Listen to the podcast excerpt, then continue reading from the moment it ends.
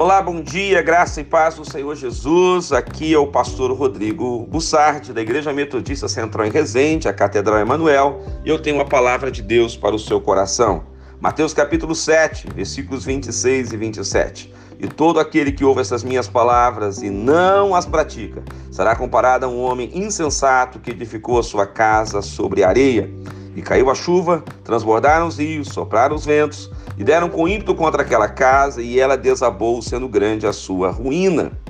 É muito importante você pensar quem é o fundamento da sua vida aonde você está colocando a sua vida. A sua vida precisa estar em Cristo. E estar em Cristo significa estar em obediência. Todo aquele que ouve a palavra precisa praticar a palavra. Se você não pratica, você está sendo uma pessoa desobediente. Você está sendo, segundo o texto, uma pessoa insensata que está edificando a sua casa sobre a areia. E dessa forma você não vai resistir às provações, você não vai resistir às lutas, no primeiro vento a sua casa vai cair e grande será a sua ruína.